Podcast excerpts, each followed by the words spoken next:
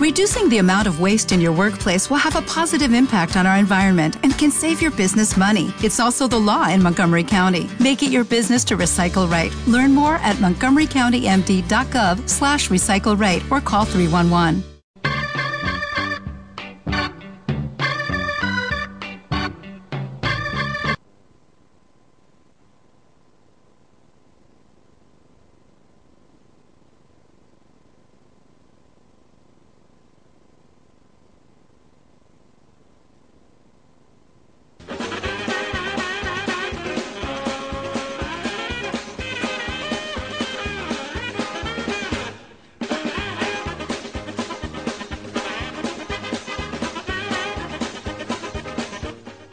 Hola, buenas tardes. Muy buenas. Otro día más estamos aquí en Chisgarabiz y hoy mm, va a tratar un poco sobre el cine, ya que tenemos la Seminci que está, que está esta semana en nuestras calles. Efectivamente, y como pequeño homenaje, pues también aquí queríamos eh, hablar de ello. Hola. Pues, pues nada, empezamos ya sin más dilación. Sí, bueno, hay que decir que el otro día eh, hablamos de Chanquete y nos ha llamado. Desde el más allá, en plan Ouija. Sí, Para, para que quería decir algo. Eh, Chaquete, manifiéstate porque somos un poco... Hola. ¿Ves cómo teníamos que hacer la Ouija? Pues no. Pues nada, ha decidido no... Hay problemas de conexión con el más allá. Si venís a decirme que marche de aquí, Capitán no abandona nunca el barco. Se hunde con él. Recordando, por cierto, ¿qué tal los niños de verano azul y qué tal estás tú? Que sean portugueses. Alemanes o madrileños. Da igual. Yo a todos les llamo portugueses. Ah, bueno, pues nada, si son portugueses y están bien, pues bien. ¿Le hemos pillado en un mal momento? A estas horas, estamos a media tarde. Ah, bueno, pues nada. Que ni el viento la toque. Ni mirarla, mujer, ni varadero. Ni cantarla. Porque amarga es mi voz, nació la canto. Que ni el viento la toque porque tiene pena de muerte el viento, si la toca. Joder, qué filosófico, sí que se ha superado. ¿Le puedo tutear? Por supuesto que no. Vale, vale, pues nada, seguimos con usted. Ya que le tenemos aquí, queríamos repasar la actualidad. Y, por ejemplo, ¿qué opina de la trama Gürtel? Tu animal es derecho, tal. Ya veo que no le cae muy bien. En realidad, no hay por qué sorprenderse, si es lo mismo. Lo mismo de siempre. Lo que ha ocurrido siempre en este país. Y no sé si en el mundo entero. Mira, Quique. Cuando alguien quiere algo, siempre recurre a lo mismo para conseguirlo. A la trampa. Bueno, no me llamo Quique, pero es igual. Y para solucionar, el PP ha mandado a Costa al paro. ¿Dónde hubiese mandado usted? ¿A chuparse los dedos? Bueno, dicen que tiene más responsabilidad que Costa. Que Uno ha Costa. vivido y ha visto a los hombres hacer muchas barbaridades. O sea, que lo considero injusto. Y a usted tampoco le gustan las sardinas asadas. Mm, Bueno, intuyo que quiere dejar el tema. En fin, Chanquete, nos ha gustado mucho su compañía. Normal. También a mí me agrada la suya. Es algo refrescante para un solitario como yo sentirse rodeado de cachorrillos humanos. Me reconcilia con la especie, ¿sabe? Entiendo. Y bueno, antes de despedirnos, ¿qué me dices de la gripe A? Que ahí cerquita del mar, con el frío que hace ahora, es más fácil pescarla. Sí. Sí. Vaya, cuidas a todos. Is. Sapa Goal. ¿Qué? Senu. Lochu. Bueno, Chanquete, más vale que te lo mires porque creo que estás un poco mal. Y bueno, ya ha, ha decidido marcharse después de este repentino ataque de... Tos, por lo visto. Sí, de tos. Chaquetas, es que Qué no que grande, qué grande. Un abrazo. eh. Oye, que, que le invitamos para seguir viniendo desde el más allá y hablar con nosotras, ¿eh? Sí, sí, qué grande. Se va a convertir en colaborador habitual. Cuando no tiene que ser nada fácil venir desde el más allá hasta Claro. aquí onda expansiva. Nada, nada, nos elige porque somos muy exclusivos y... Claro. Efectivamente, onda expansiva tú le pago. Bueno, pues nada. Eh, como empezamos la semana pasada, pues vamos a continuar con, con la noticia de la semana, que en este caso pues yo creo que podría decirse que es la noticia más ridícula. bueno, es, alegre, es alegre, pero es un poco patética. En fin, eh, pues el titular que hemos visto en los periódicos era que eh, una mujer confunde eh, un tumor con su embarazo. Y pues en un matrimonio que llevaba 20, 20 años intentando tener hijos sin conseguirlo, pues la, la mujer eh, fue al hospital pues ya con sus 47 años largos y salió, pues la mujer entró pensando que tenía un tumor y salió cuatro días después pues con una niña en brazos que se llama Cintia y que ha pesado un, po- un poquito menos de 3 kilos, pero vamos, que está de salud perfectamente. Pobre niña, madre mía. O sea, imagínate cuando te cuenten el embarazo de tu madre que pensaba que eras un tumor. Que... Ya, ya. Pero afortunadamente no fue al revés, que era un embarazo que pensaba que... Sí, sí, No, eso sí. Al final tuvo final feliz, pero Sí, sí. valga la redundancia. Efectivamente. Como el chiste de si no llora es un tumor. Pues Cintia debió de llorar bastante. sí. Y va a llorar en un futuro, me imagino. No se lo cuenten. Sí. de la historia. Pues nada, pues ahí tenemos la noticia curiosa del día. Vamos a continuar con otra sección. Sí, vamos, como hoy vamos a hablar de cine, pues eh, hay un gran tópico entre las parejas que es eh, llegar a tu chica, a tu chico al cine, pues para ligar. Y pues este, esta sección, aunque no está Irene, pues la vamos a dedicar de pues qué tenemos que hacer para poder entrar en contacto con cierta persona en el cine, ¿vale? Consejos prácticos. Sí, exacto. Así que empieza la sección ligoteo. Subes.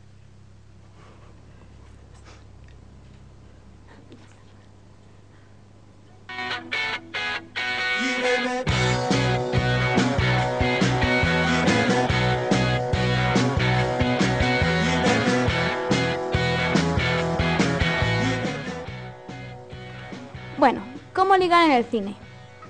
Y me he metido en varios foros, como siempre, y la verdad es que me he encontrado de todo. Hay uno en concreto en el que un chico pues tendrá 15, 16 años por cómo escribe, que dice lo siguiente. Bueno, lo que pasa es que quiero ligarme una chava y pues voy a ir el viernes al cine con ella y pues quiero saber cómo ligarla, o sea, cómo entro y me siento junto a ella y ps, le digo algo y le agarro con la mano o cómo, porfa, es para antes del viernes y le tienen varias respuestas bastante educativas, en plan, bueno, ps, para empezar, ¿a quién se le ocurre ligar en el cine? Es uno de los lugares que a lo personal batallas con V más, pero lo tienes que hacer es comenzar con, cosas sigilosas. Por ejemplo, están sentados viendo la peli y le haces como que te estiras y dejas tu brazo alrededor de su cuello, típico. Es lo más típico. Eh, eso provoca que tú tomes una ventaja si quieres un beso de su parte. Y trata que lo que siga sea por tu cuenta, porque tampoco puedes comenzar una práctica en estos lugares, porque como no, puedes, no te puedes poner ahí a hablar con las chicas y está la película. Eh, luego otra respuesta que dice, no es una buena idea, mejor vete un hotel. ahí directo, entrando. Eh, luego hay otro que pone, hola, bueno, para que ella ya haya ah, para que ella ya haya aceptado ir al cine es porque ya le interesas, o sea, ya llevas algo de camino aventajado. Eso es mentira, ¿eh? Eh, el cine no es el mejor lugar para hablar, claro está, pero sí como para que se dé un mejor acercamiento. Por ejemplo, a la hora de estar viendo la película podrás darle palomitas en la boca muy tierno. Yo, a mí me hacen eso y yo le tiro el cueco. pero bueno. Y ella te dará más o menos la pauta si debes abrazarla o no. No vayas tú luego sobre de ella para que luego la puedes, ella te puede dar un guantazo tranquilamente. ¿Y por qué no? Darle la mano, eso a nadie le molesta. Poco a poco tú mismo te darás cuenta si crees que puedes darle un beso o no. Y bueno, ahora vamos a escuchar un fragmento de... Eh, está en internet. Bueno, ahora hemos hablado sobre el copyright y eso, pero vamos. Esto lo ha colgado, está ahí puesto, yo lo he cogido y hablo un poquillo sobre, sobre cómo ligar en el cine.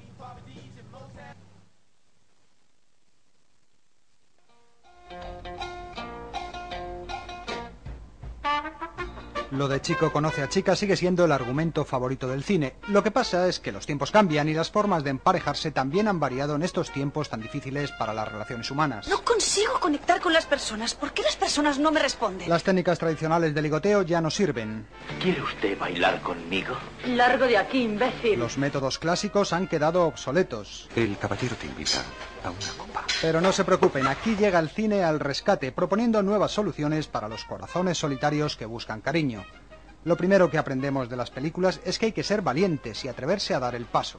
Has dicho que toda mujer tiene exactamente la vida amorosa que desea y creo que estás generalizando. Cuando estés lista para dejar de ser soltera y desgraciada, lo lograrás. Hasta entonces... Hay que olvidarse de complejos. ¿Y qué buscan las mujeres?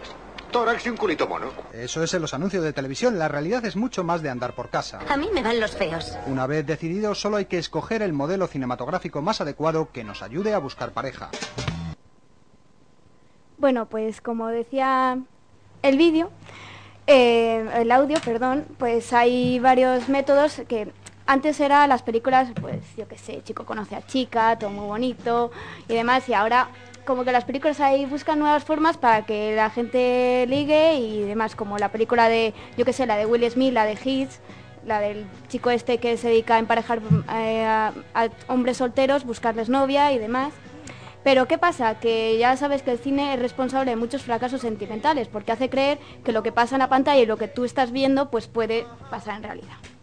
Pero bueno, imaginaos por un momento que la cita que tienes ha resultado y ahora uno de los dos debe ser el primero en invitar a proseguir con lo que tienen entre manos, pues en un lugar pues que no llame la atención. Eh, ¿Y qué pasa? Que o subes al apartamento de ella o de él. O sea, si, ¿En qué términos se debe hacer? Pues he buscado frases. Dime, dime. ¿Y si tienes, no, tienes, no eres propietario de ningún apartamento? Claro, yo eso también lo he pensado. Si vives con tus padres... Hola, papá. Hola, papi. Me traigo aquí a la churri, que nos ha gustado mucho la película. Vamos a... Lo que hemos visto en la pantalla lo vamos a hacer en casa. Para eso te compras el coche, digo yo. Qué difícil es hacer el amor en un En un sin sin cambio. y ahí lo dejo. Pero bueno, es que la verdad es que en internet hay de todo y me he encontrado un montón de frases que no sé. Bueno, una serie de frases eficaces eh, para invitar a la chica, al chico en cuestión, a que suba a tu apartamento.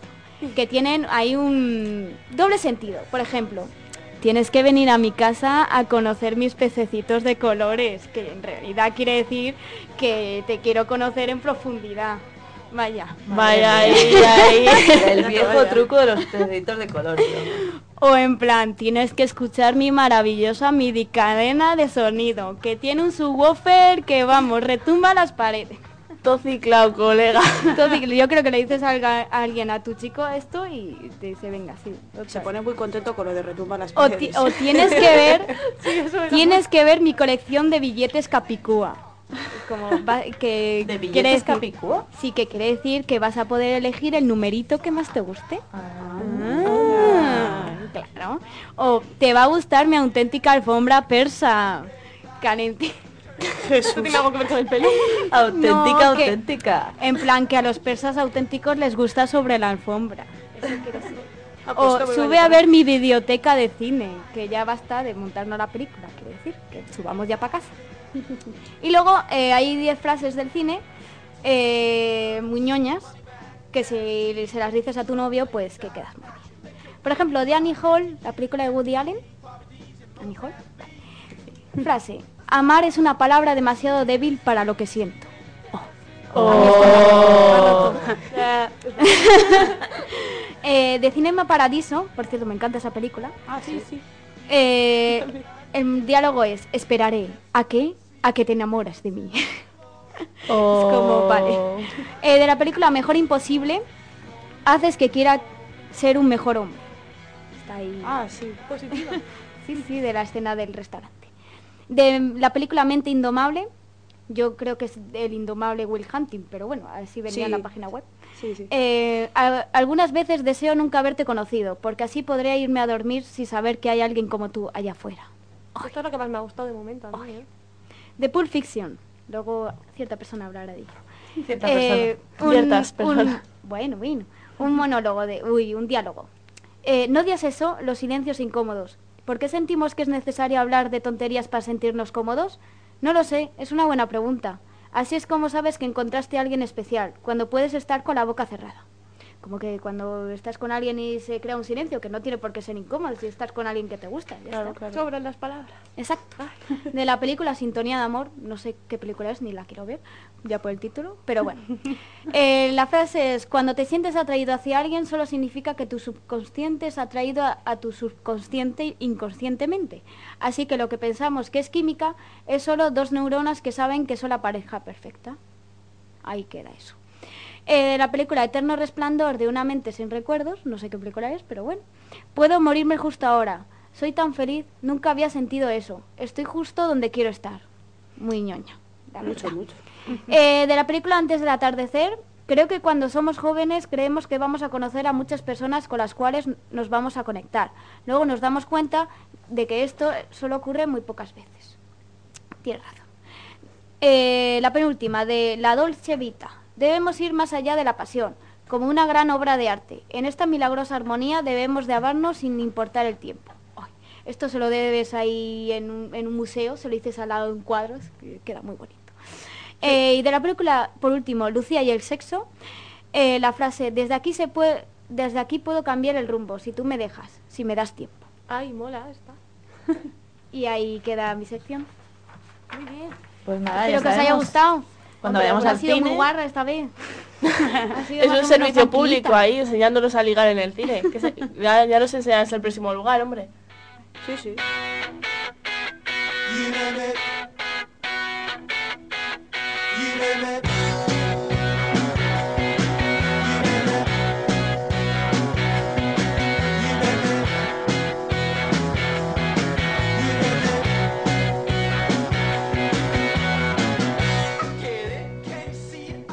Bueno, pues ahí después dejando, o sea, dejando ahora en la sección de Irene, vamos a pasar un poco a un poco más de cine y es que los que pasen estos días por la calle de la ciudad verán que ha cambiado un poco. Pueden pasear por alfombras rojas, hacerse fotos en el fotocall del Teatro Calderón o ver cine, que en realidad es de lo que se trata. Y es que como cada otoño, la Semincia ha llegado para quedarse durante una semana y que los vallisoletanos disfrutemos de nuestro festival de cine. Eh, por ello, desde Chisgarabis hemos creído que es un momento especial para dar un repaso al mundo del cine e intentar traeros algo nuevo. En mi caso, he buceado por escenas de películas míticas que todos conocemos y no sabemos de memoria, pero quiero que las escuchéis de un modo diferente. Eh, muchos países no doblan las películas, sino que usan los subtítulos. Eh, en los países latinos sí se doblan y la diferencia es notable, como vamos a ver a continuación. En primer lugar, ¿quién no ha escuchado nunca la escena en que Vito Corleone y su hijo Michael hablan en el jardín? Esa escena simboliza el paso de poder de manos de Vito a su hijo. Orsini atacará primero a ti. Concertará una cita con alguien de tu absoluta confianza, garantizando tu seguridad. Y en esa entrevista serás asesinado.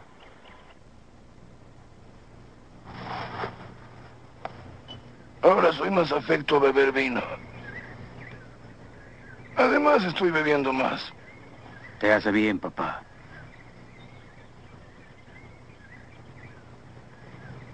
No lo sé. Tu esposa, tus hijos, ¿eres feliz con ellos? Muy feliz. Bien. Espero que no te importe la forma en que insisto sobre el asunto Barcini. No, nada de eso. Bueno, ¿qué os ha parecido este cambio de voz? Pues yo no, no quiero insultar a nadie, pero parece de risa, más que una peli seria. Pero. Es que eh, si has escuchado, o sea, si has visto la película, te choca bastante ese cambio. Es como, no es Vito Corleone. Desde luego. Pero bueno, vamos a seguir y es que no penséis que esto se acaba aquí porque tenemos más que ofreceros. Más, más. Aprovechando que Quentin Tarantino está triunfando en todas las salas de cine gracias a su última película, vamos a ver cómo doblaban en México uno de sus éxitos, Pulp Fiction. Eh, y esta es la escena de Esto es una intervención divina. Eh, bueno, lo escucharemos dentro de un rato, eh, pero mm, eso, eh, la mayoría de... Es que Pulp Fiction es una gran película que tenemos que... Luego hablaremos de ella también, de alguna curiosidad. Pero bueno, ahora vamos a escuchar el corte. ¿Por qué diablos no nos dijiste que había alguien en el baño? ¿Se te olvidó? ¿Te olvidaste que había alguien ahí adentro con un cañón? ¿Viste el tamaño del arma que usó? ¿Era más grande que él?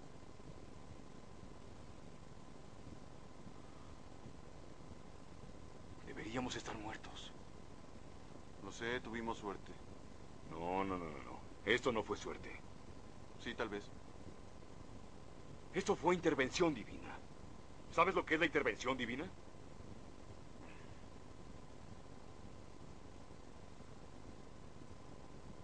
Creo que sí. Supongo que Dios bajó del cielo para detener las balas, ¿no? Así es. Eso es exactamente. Dios bajó del cielo y detuvo estas malditas balas. Creo que es hora de irnos, Jules. No harás eso. No vas a ignorar esto. Lo que pasó aquí fue un milagro. Cálmate, estas cosas pasan. No, no. Estas cosas no solo pasan. ¿Quieres continuar esta discusión teológica en el auto o en la cárcel con los policías? Deberíamos estar muertos, amigo. Lo que pasó aquí fue un milagro y quiero que lo aceptes, maldita sea. De acuerdo, fue un milagro. ¿Podemos irnos?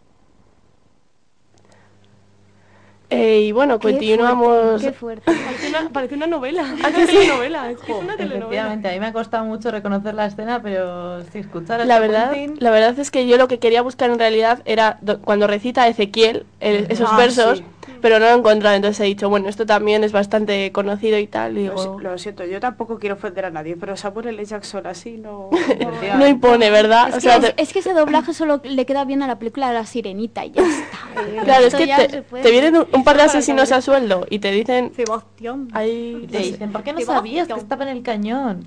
¿Qué me estás contando? Sí, sí. Y Eso bueno. me pasó a mí en, viendo la de la película de Nemo. Yo también la vi en latino. Algo así, un rollo Machu Picchu y no se entendía nada. Yo, yo Madagascar. Uf, qué puta. es que le quita gracia, ¿eh? pero no vamos a decir de dónde descargamos esas películas. no, no, no, no, está mal. nada. Las descargamos, las vemos la sección en, Eso. extranjera. en Brasil. ¿Quién ha dicho No, descarga? en Brasil.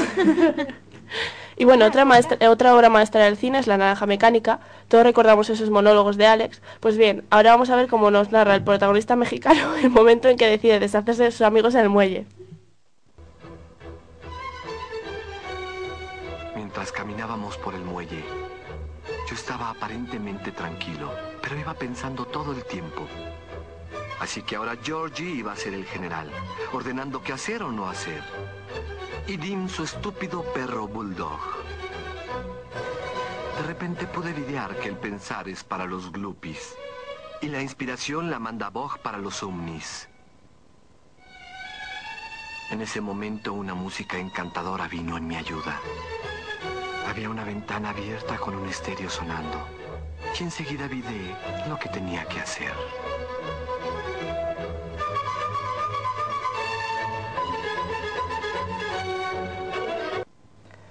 Eh, bueno, Que- Georgie, con Georgie. Ha dicho Ah. Raquel, por favor, pronúnciate. Lupis, Lupis, Ah. sí, yo creo que aquí la más, la más afectada es Raquel, entonces... Dios mío, Dios Es que mío. no la estáis viendo, pero está en Se está poniendo shock. pálida. Sí. Respira, respira. ¿Qué le ha pasado al drugo? O sea, Dios, ha habido demasiada leche de esta. Sí. y bueno, como la vida es una caja de bombones, escuchemos cómo nos cuenta lo que dice su mamá, el Forrest Gump latino.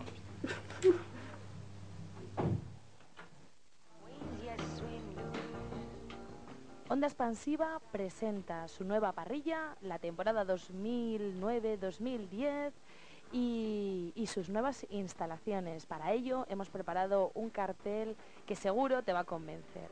El 4 de noviembre, eh, miércoles a las 8 de la tarde, nos vemos en el Penicilino con empanadas y actuaciones. El jueves 5 de noviembre a las 11 de la noche en la sala Mambo tendremos más actuaciones y alguna cervecita.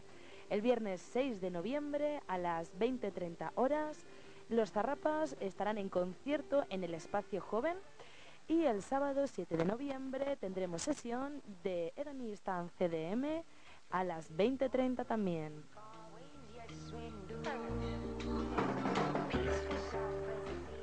Todo es entrada libre, eh, pero para Mambo pásate a recoger las invitaciones por nuestro local en Glorieta del Descubrimiento. Visita nuestra página web ondaexpansivaradio.tl.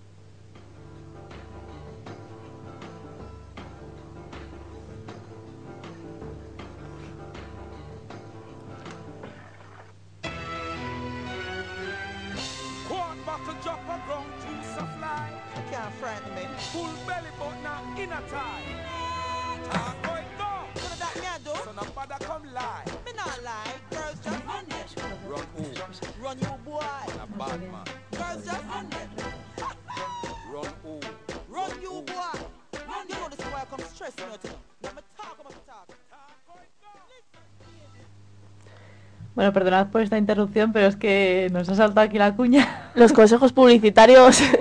Pero ya sabéis que id a todas las fiestas expansivas, eso no os lo podéis perder. Sí, sí. Así que nada. Y bueno, ahora sí que vamos a escuchar eh, cómo habla Forrest Gump eh, latino.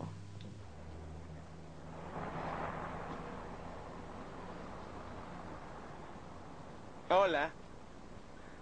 Me llamo Forrest, Forrest Gump.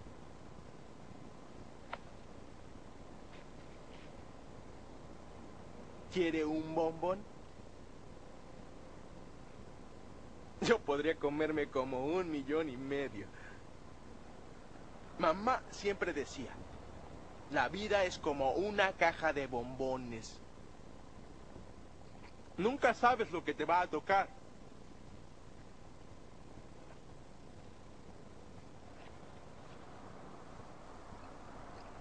Sus zapatos parecen muy cómodos. Apuesto a que puede caminar todo el día sin sentir nada. ¿Mm? Ojalá yo tuviera unos iguales. Me duelen los pies. Mamá siempre decía que se puede saber mucho de una persona por sus zapatos. A dónde va. A dónde...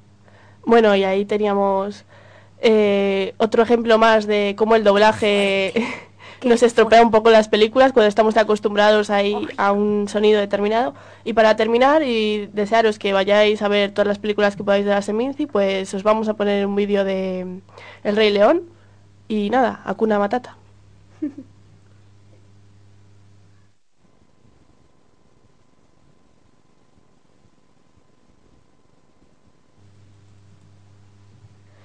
Parece que hay problemas con el vídeo de Hakuna Matata, no pasa nada. Yo tenía Eh, cierta curiosidad por oír la voz de Buba, la verdad. Me habría Sí. gustado... Pues es justo el rato de la canción y la canción misma no es la misma que en español, cambian las palabras y cambia cambia todo. Era un documento digno de ver, pero si no, podéis poner en el YouTube eh, alguna matata en latino y aparece. Bueno, lo podemos oír ahora mismo. Venga. O no, según, según quiera. No, sí, sí, pero Ahora mismito va. Ahora mismo, si es que tenemos unas técnicas que vamos. horno, está en el horno. Pues yo estoy a punto de quitarme los cascos, ¿eh? porque el Rey León mítica.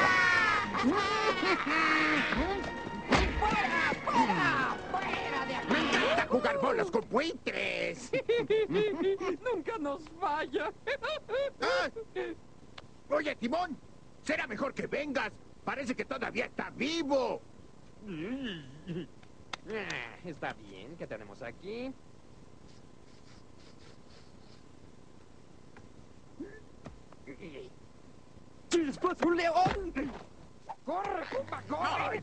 Bueno, este no era el vídeo, pero ya os lo he dicho, que busquéis en el YouTube Hakuna Matata Latino y ahí lo tenéis. Y ahora vamos a dar paso a otra sección. Elena. Pues efectivamente, ahora sí, haciendo un homenaje al cine, pues vamos a, a repasar las cosas más curiosas e insospechadas que ocurre. Perdón, las cosas más curiosas e insospechadas de, de grandes películas de la historia del cine.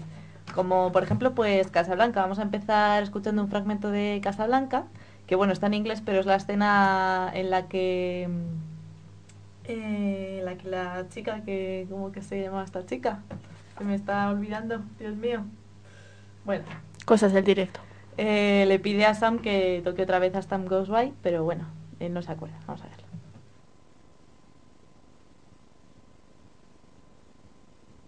For all time's sake. I don't know what you mean, Miss Elsa. Play it, Sam. Play as time goes by. Oh, I can't remember it, Miss Elsa. I'm a little rusty on it. I'll hum it for you. Da-da-da-da-da-da. Da-da-da-dee-da-da.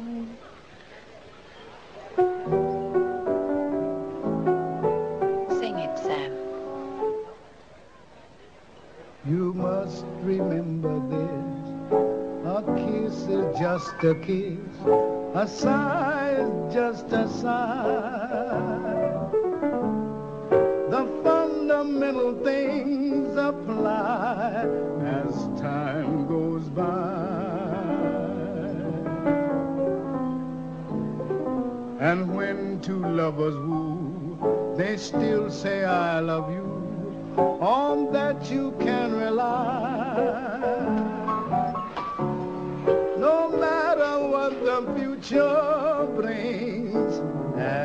Time goes by. Sam, I thought I told you never to play.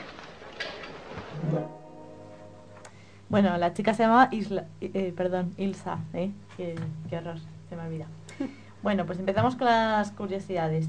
Eh, el personaje principal, el de Rick, eh, luchó en el lado republicano en la Guerra Civil Española, pero en el primer doblaje de la película, en España, eh, esta referencia se suprimió, porque estaban en la dictadura de Franco, entonces...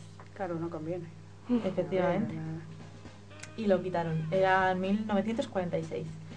Eh, más cosas. Pues Michael Curtis, que es el, el director de la película, pues había, la había dirigido, se decía que sin guion definitivo, pero en realidad lo que había hecho era eh, definir mucho el guion, pero no se lo había contado a sus actores para que no se descentraran y para que tuvieran ahí como interés por el final. Y solo lo sabía Humphrey Bogart, pues porque era un actor de, De nivel. de mucho nivel, efectivamente. Bueno, para la escena final del avión, no sé si habéis visto, pues se usaron, mm, pues digamos que personas, es que se llaman enanos, pero esto está fatal dicho en la radio. Bueno, para que parecía que estaban lejos, o sea, ni siquiera se molestaron. en- Madre mía. Mátame. Qué horror. en el ¿Para qué, ¿Para qué buscar un aeropuerto grande? Ah, Tiramos de... Eh, bueno, la película se filmó íntegramente en Hollywood, eh, aunque todo el mundo jura que se filmó en Marruecos y tanto es así que se llenaba aquello de turistas que querían tomarse un trago en el bar de Rick, pero no existía y por eso tuvieron que, que crear allí en Casablanca pues dos bares enfrente de la plaza que eran el bar de Rick y, y, bueno, para que los turistas pues se fueran satisfechos con su foto y su trago. Qué bueno es el turista ir ahí a los sitios emblemáticos, ¿eh? Yo, yo he estado en Casablanca y vamos, que claro, lo preguntábamos, en plan, bueno, lo de la película y tal, y diciendo, no, no, aquí nada, no, o sea, hacían los remolones. Era como, ah, claro, ahora, ahora me cuadra todo, nena. me cuadra todo". A ver, Aquí tienes estamos para desvelar misterios, ya lo sabéis. Bueno, la película, o sea, la canción que hemos escuchado antes, As Time Goes By, que es súper mítica en la historia del cine, pues no se hizo para la película, sino que era una canción semiconocida de hace die- de 10 años antes de la película, o sea que, bueno, que parece muy típica, pero ya veis. Bueno, la última frase, cuando dicen este puede ser el principio de una gran amistad, pues hizo que algunas personas pensaban que era una de las primeras películas gays del cine. O sea, la gente también Es que es. caso es agarrarlo por donde quema todo, ¿eh? Vamos. Siempre con lo mismo, siempre con lo mismo. Ay, de verdad. Luego, una frase muy famosa de la película, o sea, que se ha hecho famosa de la película es Tócala otra vez, Sam. Pero hemos podido comprobar que es una frase que nunca se pronuncia en la película, ni en la original ni en la doblada. Entonces, pues bueno, la frase se ha hecho famosa por una película de Woody Allen, pero que no tiene nada que ver. Sí que se llega a decir Tócala Sam o, o Tócala otra vez. Dice, toca la, toca la Sam, sin más, Sí, ¿no? sí. No, pero- sí, pero sí, vamos. sí. Así que Claro, por eso también podía ser gay. pero Claro, si es que al final va a ser verdad, ¿eh? No, Qué mal pensada. Bueno, ya por último, pues en todas las escenas en las que aparecen Humphrey Bogart e Ingrid Bergman, hay una plataforma de palmo y medio entre ellos, porque resulta que Bogart era más bajito que ella. Ella medía 1,80 y él 1,60. Uf, 20 centímetros ahí de diferencia. no, pero hay alguna parte en la que sí que se nota. Bueno, mejor para Ingrid Bergman, porque yo leí que Humphrey Bogart tenía una halitosis de la leche, así que cuanto más lejos mejor. Creo. Bueno, ya vamos con una- la segunda de las películas míticas de hoy, que es Pulp Fiction, que ya hemos escuchado antes un poco y ahora pues vamos a escuchar otra escena. Sí, vamos a lo serio. My name's Pitt, and your ass ain't talking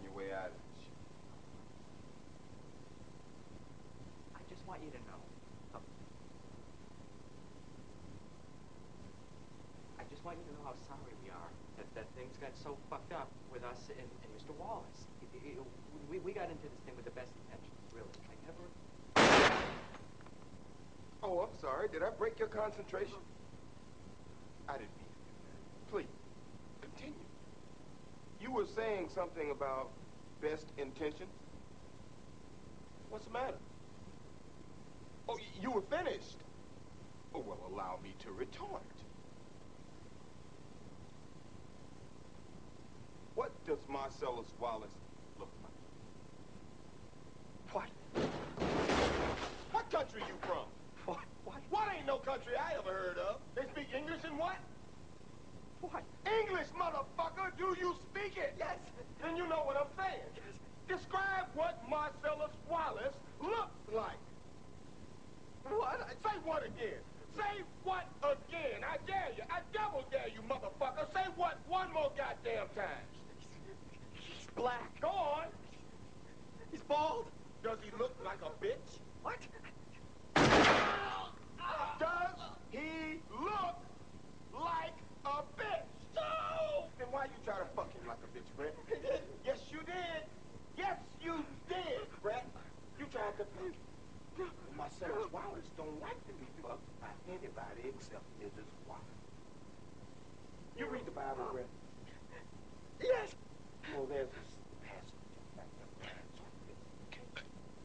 Ezekiel 25, 17. The path of the righteous man is beset on all sides by the iniquities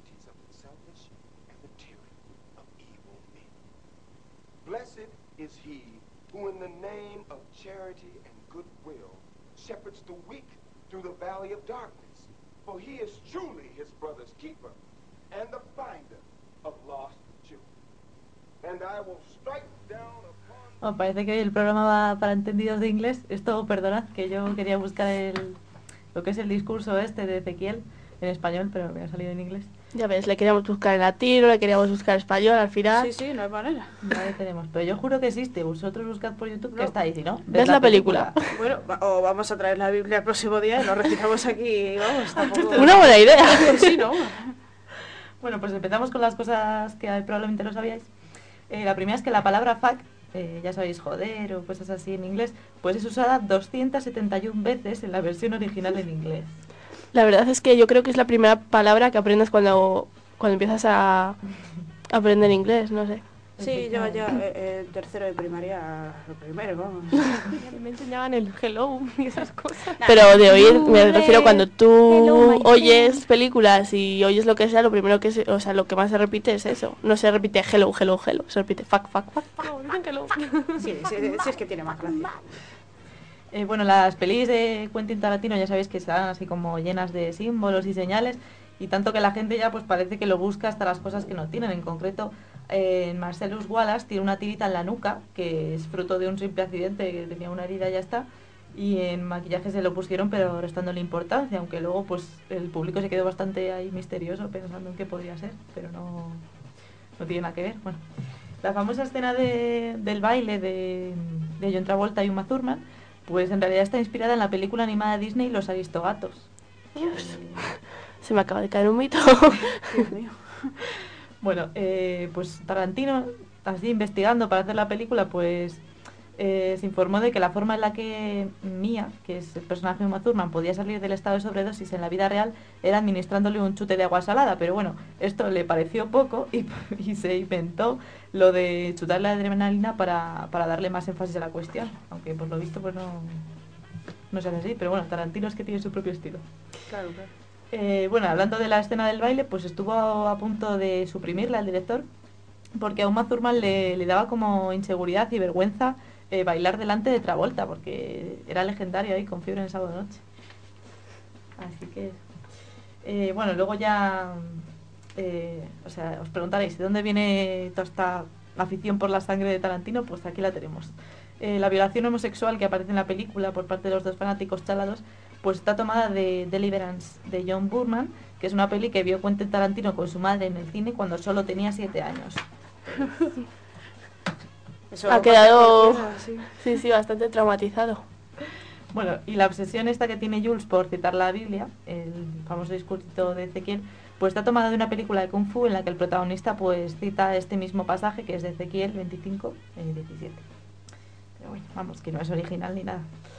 Eh, todos los relojes que se ven en la película están parados a las 4 y 20.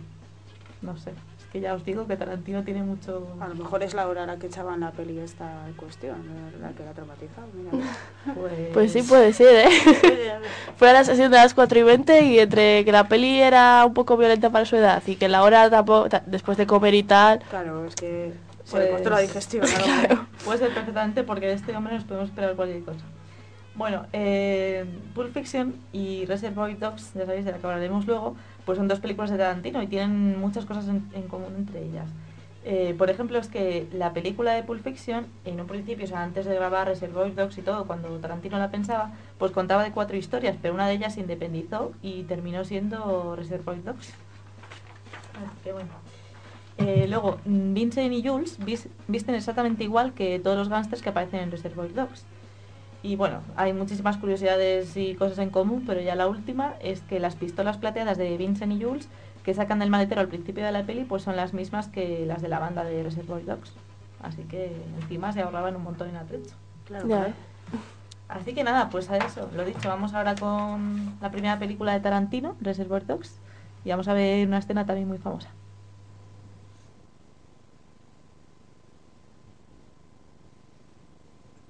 ¿Sabes de qué va Like a Virgin?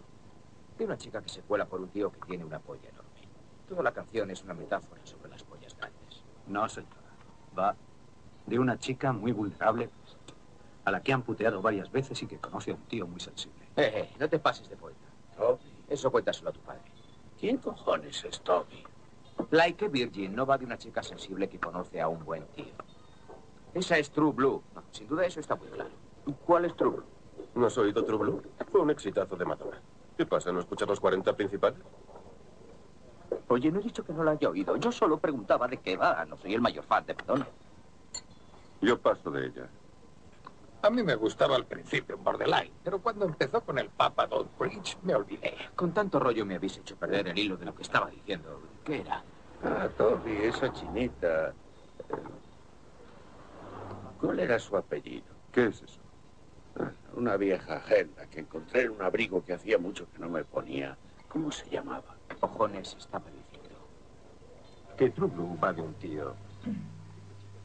Bueno, pues hablando de las cosas común que tiene con Pulp Fiction, pues se cree que el señor Rubio, que bueno, cuyo nombre al final resulta ser Big Vega, es el hermano de Vincent Vega de la película Pulp Fiction, ya sabéis el personaje de Travolta, eh, que también está dirigida por Tarantino, claro. Y también en principio el contenido del maletín de Marcellus Wallace en Pulp Fiction serían las joyas del robo de Reservoir Dogs, o sea, por esto que estaban las historias relacionadas. ¿no? Ah, qué bueno. Fíjate, es que es que Tarantino lo tiene todo súper pensado. Sí, sí. Bueno, en relación a este diálogo que hemos escuchado, que es eh, justo al principio de la película, pues es una fuerte discusión sobre, sobre la canción Like a Virgin de, de Madonna. Y precisamente uno de los gángsters es Chris Penn, o sea, es un, interpretado por Chris Penn, que es el hermano de Sean Penn, que estuvo casado precisamente con Madonna a mitad de los 80. Y también, bueno, esta interpretación que hace Tarantino de Like a Virgin de... Porque es que encima es precisamente Tarantino el que lo cuenta en la película, interpretado ahí un personaje. Bueno, y esta interpretación de Like a Virgin pues no es correcta. Y tiempo después Quentin le pidió a Madonna que le firmase un álbum, eh, su álbum Erótica, y esta le escribió, Quentin, es sobre el amor, no sobre las pollas. Ahí Madonna no se lo cayó. Bueno, el actor Steve Buscemi, que interpreta al señor Rosa, pues realmente se quejó a Quentin Tarantino de tener que interpretar al señor Rosa, tal y como sucede en la película. Al Y- final sale gana- ganando, no sé de qué se queja. Ya, pero bueno, no queremos tampoco contar, pues yo Ay, es verdad. me estoy librando de, de dar detalles, pero bueno, vamos, que... bueno, el film estuvo prohibido en Corea del Sur, pero vamos, que no se me ocurre por qué. Buah, no te vas a ver. Nada. Bueno, un episodio de Los Simpson que se llama Simpson Califragila... Perdón, Simpson Califragilistic Gruñoso Doso. eh, aparece Ah, un episodio de Rasca y Pica titulado Reservoir Cats, que parodia la escena en la que el señor Rubio tortura al policía. Y lo parten exactamente igual, con los mismos trajes, la misma canción, el mismo escenario e incluso los mismos movimientos del ratón eh, son los mismos que los del personaje cuando baila triunfal. Y bueno, también esta película tiene un poco de relación con Kill Bill. Y por ejemplo, la canción de Marachis que se escucha cuando el señor Rubio busca una estación en la radio es la misma que podemos escuchar al principio de Kill Bill cuando llega la policía a la capilla donde se estaba casando la novia. Eh, bueno, también tengo contabilizadas las palabras fuck en esta película, son 252. Vaya, vaya. Bueno, menos que la otra. Sí, gana bastante. Efectivamente. Ya era un detalle curioso que me hace mucha gracia, y es que el título de la película no tiene ningún sentido. Simplemente la palabra reservoir, que bueno, en francés significa depósito, no tiene ningún significado en inglés, pero bueno, o sea, Tarantino le puso este título porque en aquella época pensaba que era así como los franceses decían au revoir. Pero bueno, o sea que sería algo así como au revoir dogs, adiós cacho perros, pero bueno. Bueno, en realidad tampoco Pulp Fiction tiene un significado que se pueda traducir. O sea, Pulp eran unas publicaciones que salían un poco macabras, un poco así, tipo cómics, pero muy extrañas. Y el hombre pues se, se sintió inspirado y ya está. Bueno, Sí, de hecho... de hecho le gusta mucho en plan el cine de serie B y...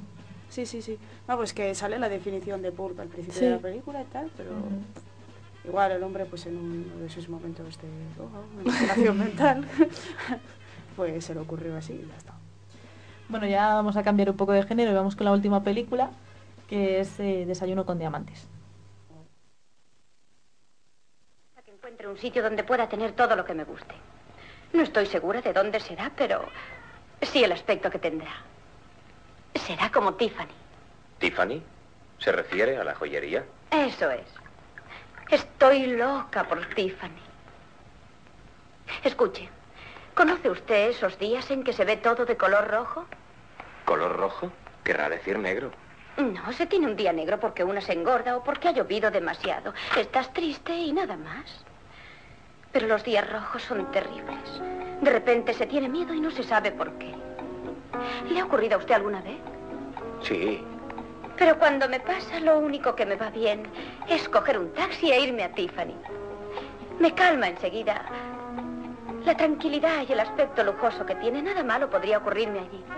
Si pudiera hallar algún sitio en el que me encontrara con ese sosiego que se respira en Tiffany, entonces compraría algunos muebles y bautizaría al gato. Bueno, pues hablando de Tiffany, eh, resulta que tuvieron que abrir la tienda de en Nueva York en domingo solo para que se pudiera grabar la película, que tampoco les hizo mucha gracia, pero bueno.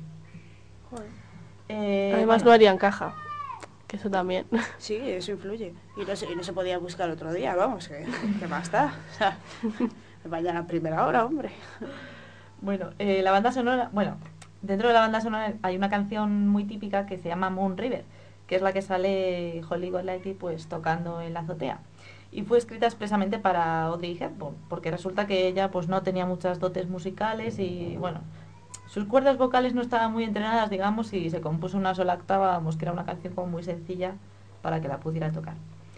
Eh, bueno, originalmente la novela de Truman Capote, pues Holly era bisexual, pero al entrar en la producción Audrey Hepburn, pues este matiz des- desapareció por completo. Eh, bueno, el vestido negro de, que lleva Holly, de famoso, pues fue subastado en 2006 y alcanzó una cifra de 807 mil dólares, eh, siendo el segundo objeto más valorado de la historia del cine.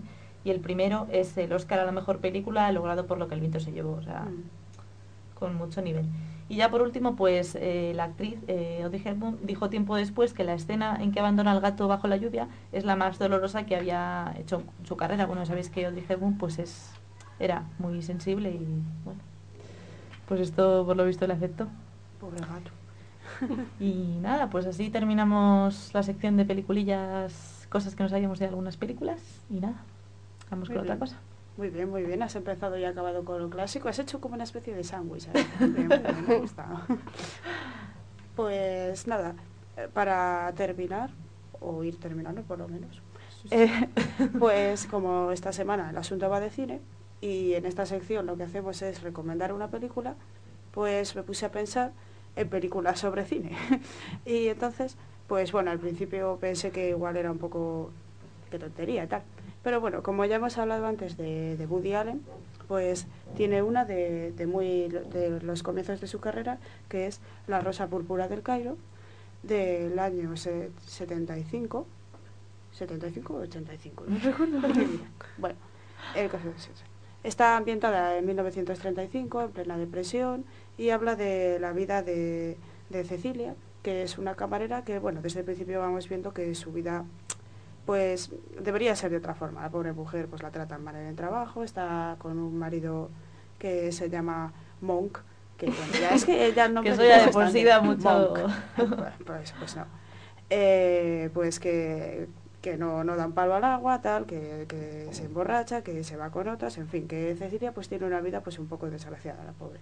Y entonces el único consuelo que encuentra pues es ir al cine y ver a sus actores y actrices favoritos y, y allí pues se pasa las horas muertas la mujer y se olvida un poco pues de, de la realidad. Y la, la- la película que más le gusta ir a ver es La Rosa Púrpura del Cairo, precisamente. Y llega a irla a ver tantas veces que el protagonista de la película pues se fija en ella y cobra vida y se baja de la pantalla pues para conocerla. Y se va con Cecilia por ahí un poco y el resto de personajes, que es un poco el toque cómico de la película, pues se quedan ahí esperando la sala de cine como, bueno, ¿y esta dónde ha ido? Porque a ver. Y nada, bueno, est- esta película mm, no podría decirse tanto que es una comedia, sino que es más bien como un drama, un drama funcional o algo así, que bueno, tiene ciertos toques de humor, pero, pero bueno, en realidad eh, lo que viene siendo por último es pues un homenaje de Woody Allen al cine y, y, a, lo- y a los espectadores, ¿no? A todas aquellas personas que quieren evadirse un poco de, de lo que es el día a día, pues en las historias de, de cualquier otra persona.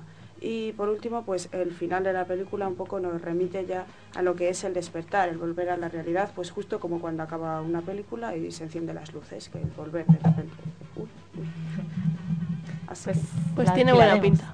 No nos la descargaremos, la alquilaremos. Muy bien, muy bien, porque tiene sus añitos. Ah. Más bien vamos a la biblioteca por ella, porque si no, en el videoclub me da a mí que no la van a tener.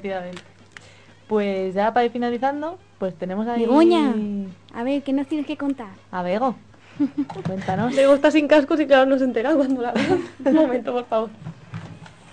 Pues también nos va a hablar de cine, claro. Que hoy en este especial que estamos haciendo. Pues sí, hoy la cosa de cine también. Ya está, ya me oigo. Todo bien. Bueno, pues nada, eh, todo el mundo sabrá que estamos ahora en la Semana de Cine de Valladolid, Semana Internacional de Cine, la 54 edición. Bueno, pues no sé si lo sabréis, pero yo he encontrado curioso saber que en sus orígenes eh, empezó como una semana de cine religioso. Y me pareció muy curiosillo, porque ahora está la cosa muy suelta y, y no era así. Empezó... Mucha alfombra roja y... Claro, mucha nada. tontería.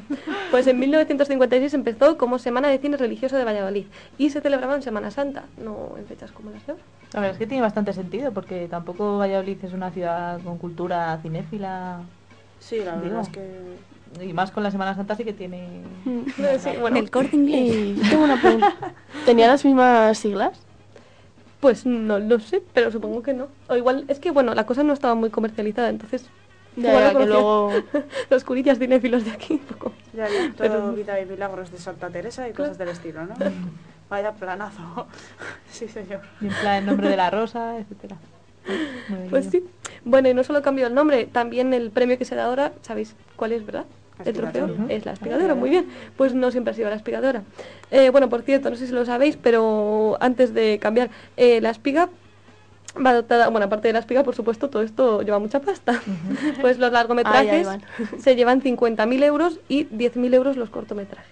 Vamos, para Ah. chicles. Sí, está bien. Pues Sí, sí. sí, sí. Está elegante ganar. Y bueno, por supuesto se otorgan en esa gala de clausura que se celebra en el Teatro Calderón. Hay espiga de oro, espiga de plata. Bueno, pero lo que hacían era sustituir al antiguo lábaro y antes aún al originario Don Bosco. O sea, primero se daba uno que se llamaba Don Bosco, luego el lábaro y luego la espiga de oro. Pues suelto un fíjate, pequeño rollo Porque Don. Bosco no era de aquí ni nada, era italiano. Pero Pues empezó con Don Bosco. Eh, cuando empezó en 1956, bueno, eh, falso. Cuando empezó, al final, eh, bueno, al principio, como era, no era nada comercial, la cosa no se concebía como una competición. Entonces, en la primera edición y la segunda no hubo premios de ningún tipo. Pero, y, o sea, el hecho de que ahora sea la 54 o 56, 54. 54, se empezaba a contar, claro, desde que ya se hizo de cine todos los ámbitos. Pues o- no lo sé. En realidad la primera fue la primera desde que se creó en el 1956. Así que, bueno, pero esas dos primeras ediciones no tuvieron premios, así que la gente se iba a cazar. Como si con crucifijo y ala. Y ya en la tercera, pues en 1958 apareció el Don Bosco de Oro para la película ganadora y luego había un Don Bosco de Plata para la finalista. Y también nació el reconocimiento de mención especial, que luego daría lugar al Premio Ciudad de Valladolid. Ah, sí, Pues sí, pero, pero de pasta nada de nada, ¿no? Vamos, que peñas el Don Bosco y lo que saques. Oye, pero si era de oro, algo podrías hacer con ello. Hombre, Pues eso, Lo empeñas ¿no? ahí. la de Don Bosco que habrá dando vueltas. y bueno, pero el Don Bosco duró muy poco, porque un, un año después llegó el Lábaro y se lo comió. ¿Vale? Y el premio mención especial, ya hemos dicho que fue sustituido por el premio Ciudad de Valladolid. Y en 1960, uy, 60, es cuando surgió la espiga que todos conocemos. Muy y ya se convirtió, se convertiría de- al poco pues en el principal reconocimiento que se da en este festival. Porque hasta entonces compartía un mismo protagonismo que tenía el lábaro. Así que nada. Ah, ah, luego se unió en 1961 el premio San Gregorio. Ya en el 74 decimos adiós al lábaro y nos quedamos con la espiga, que como ya todos sabemos es el premio principal. Y tiene mucha pasta, como ya hemos dicho también. Eso está mejor, eso está mejor. Así te puedes quedar las. Y nada, se pusieron a dar premios y ya también a partir de 1979 hubo los primeros galardones de mejor actriz y mejor actor. También un premio para el mejor guion. Así que la cosa está ahora parecida. Y esto es el flashback de hoy, que no he dicho ni cómo se llama esta sección, pero sí. es la mirada atrás al tema que estamos tratando hoy, que es el cine, y esperemos que os haya gustado, porque la cosa se va acabando. Efectivamente, termina el 31, que es sábado, ¿puede ser? No sé, Domingo, ¿no? ¿El domingo o el Domingo, lunes termina? no, el domingo. Ah, el domingo. Vale. Bueno, Pues todavía está tiempo. corred al cine todos. Bueno, todavía hay tiempo. todavía hay tiempo. Bueno, hay muchos cines religiosos. Más diría yo cine polaco y esas cosas así que ponen mucho por aquí. Pero bueno, pues nada, vamos ya. La próxima semana, ya sabéis, el miércoles. No os vamos a decir el tema porque queremos dejaros con la. Ahí. Por Sorpresa. favor, ¿Qué vuelva será? ¿Qué chanquete. será? Pero Sorpresa. volveremos. Sí, sí, por el supuesto. miércoles Chanquete, recuerda que estás invitado. Puedes Oye, no cuando hemos, quieras. no hemos dicho hoy el blog. Es verdad. Cierto, Venga. Esther, blog. Onda expansiva. Chisgarabis. A ver, me acuerdo. vamos a ver, Esther, decimos el blog. Chisgarabis. Eh, Chisgarabis Onda Expansiva. Punto blogspot.com. Ahí. Gracias, Elena, por la ayuda. Y el Está- teléfono ¿Ves? es... Me pilláis, me la desprevenida. Oye, tampoco hace falta pasarse, ¿no? El teléfono. Nuestra secretaria. ¿Qué has hecho este fin de semana? Si queréis llamar a la José y con- ponemos en 983 directo. 390 987. Yo, yo quiero que el próximo día entren oyentes por el teléfono.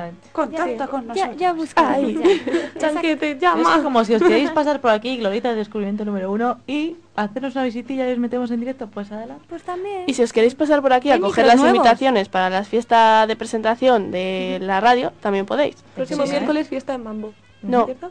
Miércoles en Penicilino. Ah, perdón. Me Perdón. A gustan los miércoles, no tengo que trabajar. Sí. y no sé ya si es el jueves o el viernes. Y el jueves. El jueves en Mambo. Ya estamos con jueves. Están Y aquí las las entradas son gratuitas, pero tenéis que pasar por las invitaciones, así que ya sabéis. Pues nada, A por ello. el próximo semana más y mejor. Adiós, Nos vemos. Hasta luego. Adiós.